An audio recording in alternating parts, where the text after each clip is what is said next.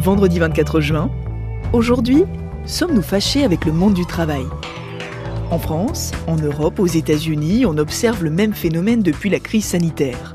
Le rapport au travail a beaucoup changé et on cherche partout des volontaires. Il y a des métiers pénibles aussi où au Royaume-Uni on peine à recruter désormais dans le domaine du service, dans les restaurants d'ailleurs, même chez les cuisiniers, dans la cueillette euh, ou euh, les gens qui travaillent dans les champs. Alors comment réagissent les entreprises? Comment font-elles pour tenter de remotiver les salariés? C'est un vrai bouleversement qui est en train de s'engager. Et je vais vous raconter tout ça dans ce nouvel épisode c'est plus, je dirais, euh, aujourd'hui, ben, les salariés ou les demandeurs d'emploi qui peuvent fixer un petit peu les conditions et notamment d'organisation. Et donc, on est en train de revoir notamment les temps de travail et les, les moments de travail. Bienvenue, je suis Céline Aslo et c'est parti pour le quart d'heure.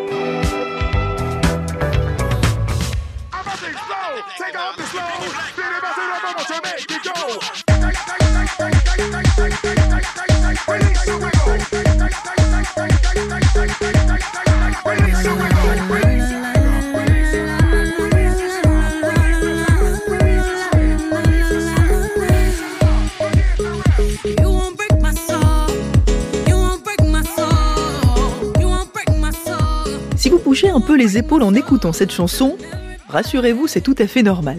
Le nouveau titre de Beyoncé sera sans doute la chanson qui accompagnera nos soirées d'été. Et pourtant, elle est beaucoup plus profonde qu'elle n'en a l'air. Jetez une oreille aux paroles. Je viens de quitter mon travail, chante Beyoncé, je vais trouver une autre motivation, car travailler de 9 à 5 heures, c'est si dur, il me tape sur les nerfs, je ne peux pas dormir la nuit. Et aussitôt, cette chanson est devenue l'hymne de la grande démission, commentée sur les réseaux et sur les plateaux de télé américaines. All that's Beyonce's just released single Break My Soul, and it didn't take long for fans to dub it the unofficial anthem for the great resignation. That's so many of you. La grande démission, vous savez, c'est ce mouvement organisé depuis la crise sanitaire aux États-Unis. Des salariés qui quittent leur job pour dénoncer leurs conditions de travail ou leur salaire. En 2021, plus de 47 millions d'Américains ont quitté volontairement leur emploi. Mais cette chanson, elle résonne aussi de ce côté-ci de l'Atlantique. Car certes, il n'y a pas eu de grande démission en France, mais en ce début d'été, on voit que c'est la panique un peu partout, car on cherche des salariés, des saisonniers, dans de très nombreux secteurs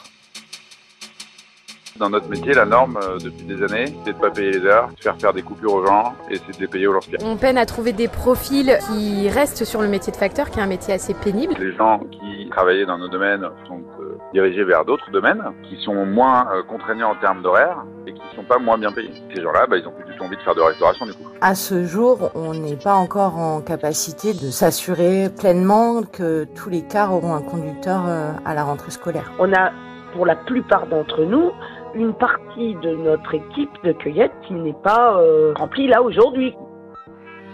Il y a plein de raisons à tout cela. Les salaires, les horaires, les envies qui changent, les aspirations d'une nouvelle génération qui a un autre rapport au travail, on en a déjà parlé dans le quart d'heure. Alors on a voulu savoir quelle réaction ça provoquait de l'autre côté, du côté de l'employeur. Est-ce que ça pousse les entreprises à ouvrir le champ des possibles? Bonjour Dominique Carlac. Bonjour. Merci d'être avec nous. Vous êtes euh, la vice-présidente du MEDEF, qui est donc l'organisation patronale qui représente les dirigeants d'entreprises françaises. Euh, est-ce que vous avez l'impression de votre côté qu'il y a un autre rapport au travail qui se met en place, qu'on se questionne davantage sur euh, les conditions, le temps de travail, l'équilibre entre la vie professionnelle et la vie personnelle? Euh, oui, indéniablement, euh, le, rapport au travail a, vraiment changé euh, et c'est vraiment les conséquences de ce que nous avons connu pendant la crise Covid, puisque le mode de télétravail était devenu le mode d'organisation du travail pour beaucoup de salariés.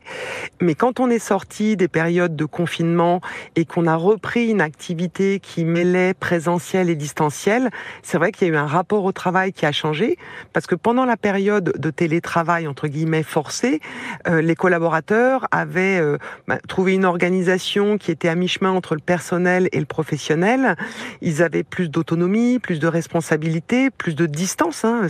on ne parle pas de travail distanciel en l'air. Il y avait plus de distance d'avec la communauté de travail, d'avec le management. Et du coup, le rapport au travail a, a consciemment ou inconsciemment changé. Est-ce que ça a poussé les entreprises à ouvrir des portes qui peut-être n'étaient qu'entrouvertes, voire fermées auparavant? Je pense à des discussions sur les salaires, sur le temps de travail, ou justement sur euh, le télétravail, même si on est dans une période post, euh, post-crise sanitaire. Oui, oui, ça, ça, euh, ça a mis au pied du mur tout le monde en quelque sorte, puisque avant euh, la crise Covid, le télétravail était un fantasme partagé à la fois par les salariés et par les entreprises. Force est de constater qu'on y est arrivé, et c'est vrai que ça a ouvert plus largement la discussion sur bah, comment on travaille aujourd'hui dans une communauté de travail. Et ce qu'il y a aujourd'hui, ce qu'on n'arrive pas à résoudre, mais les uns et les autres, hein, c'est quel est le rapport qu'on a entre l'individu et le collectif. En fait, c'est ça le problème du moment.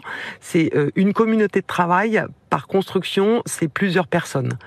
Et le télétravail et le rapport au travail et le fait qu'on ait dû se protéger, se replier chez soi pour se protéger, a fait un, gros retour à l'individu. Je dis pas l'individualisme, mais on s'est beaucoup replié sur euh, bah, sa communauté de proximité, c'est-à-dire sa famille ou son appartement ou sa maison. Et donc du coup, ce qui est difficile à articuler aujourd'hui, c'est de retrouver ce contrat social. Ça va passer par de nouvelles, euh, à défaut de négociations, je pense pas qu'on en soit encore là, de d'un nouveau dialogue autour de bah, ça signifie quoi aujourd'hui de travailler dans une communauté de travail? Est-ce qu'il y a aussi des secteurs où le rapport de force n'est pas le même? Je pense à des secteurs qui ont du mal à recruter, euh, comme la restauration par exemple. En ce moment, on le voit avec euh, le nombre d'entreprises qui cherchent pour cet été de, euh, de, des salariés. Est-ce que dans ces secteurs-là, ça peut aller plus vite tout simplement parce que bah, les entreprises vont devoir trouver des moyens de se rendre plus attractives? Ça, ça, va déjà plus vite dans tous les secteurs où ce qu'on appelle les métiers en tension. Hein, et il n'y a pas que la restauration, hein, le secteur de la propreté, le secteur du transport, euh, tous les secteurs de la sécurité privée, tous ces secteurs-là sont des métiers en tension parce qu'ils avaient des horaires atypiques. Aujourd'hui, euh, je pense notamment au métier de la propreté qui a pris les devants, la fédération de la propreté a pris les devants en disant bah, finalement, est-ce que c'est si grave que ça s'il y a des agents de ménage qui viennent pendant les heures de bureau plutôt que d'attendre que les bureaux se vident et que les agents de ménage viennent avant, viennent après, pardon. Donc aujourd'hui, en fait, les fédérations professionnelles se saisissent du sujet parce qu'effectivement, vous avez raison, il y a des tensions sur le marché du travail. C'est plus, je dirais, euh, aujourd'hui, ben, les salariés ou les demandeurs d'emploi qui peuvent fixer un petit peu les conditions et notamment d'organisation. Et donc, on est en train de revoir notamment les temps de travail et les, moments de travail. Donc, tous ces secteurs où on pensait que ça n'était pas possible de faire euh, la propreté euh, pendant le travail ou, ou de ne pas faire un horaire étendu quand on est dans la restauration, ben, on est en train de réviser tout ça et, et, d'organiser pour aller vers finalement peut-être plus d'harmonie euh, entre les différentes professions. Plus de télétravail, des horaires moins décalés, en quelques mois, les lignes ont déjà bougé, dans certaines entreprises ou dans certains secteurs en tout cas. Même si pour les syndicats, c'est la question du salaire qui reste centrale. Et c'est ce que dit par exemple ce délégué CGT d'une entreprise de livraison rapide à domicile dans une petite vidéo ironique postée il y a quelques jours sur Twitter. Les amis, j'étais au travail et vraiment exceptionnel. On a eu des cadeaux pour les salariés. Vraiment, regardez ce cadeau magnifique une serviette de plage pour tous les salariés. Vraiment, on était un peu en colère sur la question des salaires. On se disait, ouais, on est en train de perdre l'argent, l'inflation, elle monte plus vite, les prix montent plus vite que nos salaires. Là, c'est chaud, faut rester mobilisé. Non, les amis, on a des serviettes de plage. Bon, visiblement, les serviettes de plage, ça va pas suffire. Alors, faute de gagner plus, certains se disent, et si on travaillait moins? Ou en tout cas, si on organisait notre travail autrement pour dégager plus de temps pour soi. Et c'est ce que proposent les promoteurs de la semaine de 4 jours, qui commence à être expérimentée un peu partout dans le monde, en Espagne, en Islande, en Nouvelle-Zélande, au Japon, et puis au Royaume-Uni depuis le début de la semaine. J'en ai parlé avec Richard Place, c'est le correspondant de France Info à Londres. Bonjour Richard. Bonjour. Alors j'aimerais bien que tu me racontes d'abord comment elle est née, euh, cette expérimentation. Qui est-ce qui en est euh, bah, finalement à l'initiative? C'est une fondation qui s'appelle Four Day Week, semaine de quatre jours tout simplement, qui est euh, au départ de Nouvelle-Zélande. C'est de là qu'est né ce projet-là, une fondation avec euh, à l'initiative des chefs d'entreprise, des universitaires qui veulent penser cette semaine de quatre jours, qui imaginent que c'est sans doute un moyen pour que les gens travaillent plus efficacement, mais moins sur la durée euh, pendant une semaine donc c'est cette fondation qui décide ensuite de lancer comme un appel à candidature en fait au Royaume-Uni en disant est-ce que ça vous intéresserait de démarrer cette expérimentation avec notre appui? Alors est-ce qu'il y en a eu beaucoup des candidats d'ailleurs? Au total, plus de 70 entreprises, 3300 salariés en ce moment au Royaume-Uni sont en train de, tester cette euh, semaine de quatre jours. Donc oui, ça a suscité des vocations et en plus dans des secteurs vraiment très très différents. Euh, ça va du fish and chips, euh, un peu familial traditionnel, à l'entreprise de communication, dans le secteur médical. Ça part de l'Angleterre jusqu'en Écosse c'est euh, c'est très varié, c'est dans plein d'endroits différents et à chaque fois c'est parce que les patrons étaient intéressés, mais aussi parce qu'ils ont réussi à embarquer leurs salariés dans l'histoire. Alors j'ai cru comprendre que tu es allé voir justement dans l'une de ces entreprises comment ça se passe. Alors tu as choisi Richard une brasserie, voilà, je sais pas si c'était euh, un hasard. Euh, comment ça se passe la semaine de quatre jours là-bas? Comment est-ce que les employés ont réagi finalement à cette expérimentation alors d'abord, ils étaient euh, tous partants. Euh, j'ai rencontré les employés. Le patron, c'est une petite entreprise. Il y a neuf salariés à temps plein, donc qui travaillaient jusqu'ici cinq jours par semaine et qui viennent de passer à quatre jours par semaine. Le patron lui-même s'est mis euh, sur ce rythme-là également et il me racontait son plaisir d'aller à la piscine le vendredi désormais. Et puis les, salariés, bah, ils se sont organisés moi, j'y suis allé vraiment au tout début, et le patron lui-même et certains employés concédaient que c'était un peu compliqué, d'autant plus qu'ils ont démarré sur une semaine où il y avait des gens qui étaient absents, il y avait des vacances, donc encore moins de personnel disponible. Donc c'était compliqué, sachant que la règle très claire qui a été mise en place au départ par le patron et qui est la règle globale de cette euh, expérimentation, c'est on embauche personne en plus, on ne perd pas d'argent et on est aussi productif que lorsqu'on travaillait cinq jours sur sept. Tout est possible. On l'a bien dit aux salariés, c'est seulement un essai. Ce sera un succès s'il n'y a aucun impact négatif. Ça doit marcher pour les actionnaires autant que pour les employés. Plus de temps libre, ça aide aussi le reste de la société. Les associations locales et les clubs de sport peinent à trouver des gens impliqués parce que personne ne semble avoir le temps.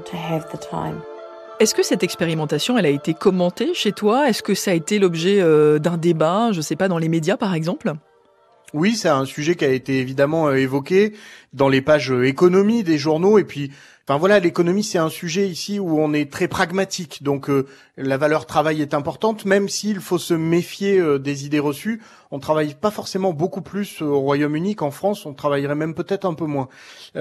mais il y a cette idée de la productivité qui est importante, et donc il y a des journaux assez conservateurs qui regardent ça un peu avec dédain, en s'amusant. Et puis c'est vrai aussi que quand on sollicite, comme je l'ai fait, les entreprises qui, qui, démarrent cette expérimentation, elles ont toutes à peu près raconté la même chose, à savoir au début c'est compliqué.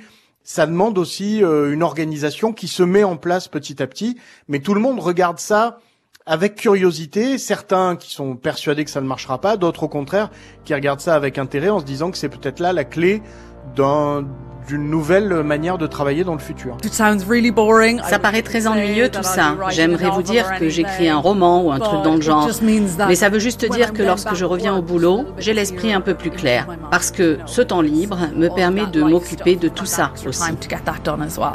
Alors justement, moi je me posais la question, est-ce que ça s'inscrit dans un débat plus large? Est-ce que chez toi, comme aux États-Unis ou en France, on se questionne sur, bah, je sais pas, les conditions de travail, la place du travail dans la vie ou bien euh, euh, l'attractivité aussi euh, de certains métiers? Oui, on est en plein dans le mille. Alors en plus, depuis la pandémie, ça s'est décuplé.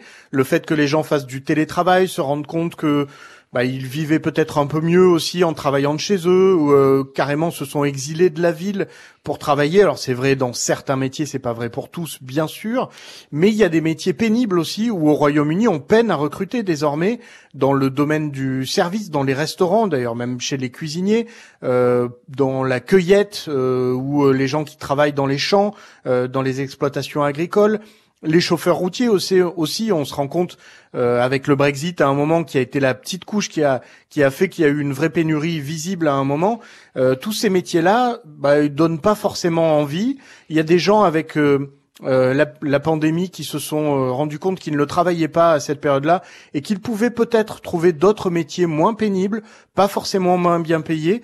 Donc il y a toute une réflexion sur sur ces questions-là de pénibilité, de durée de travail, de comment on travaille, de la place que ça a dans notre vie. Oui, ces questions-là sont au centre du débat en ce moment au Royaume-Uni.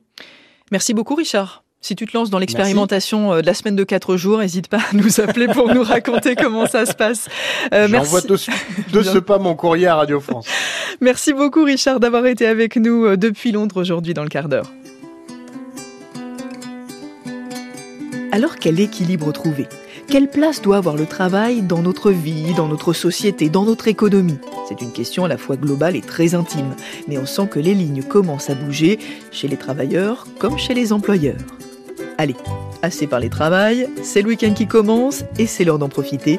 Je vous dis à lundi pour un nouvel épisode du quart d'heure.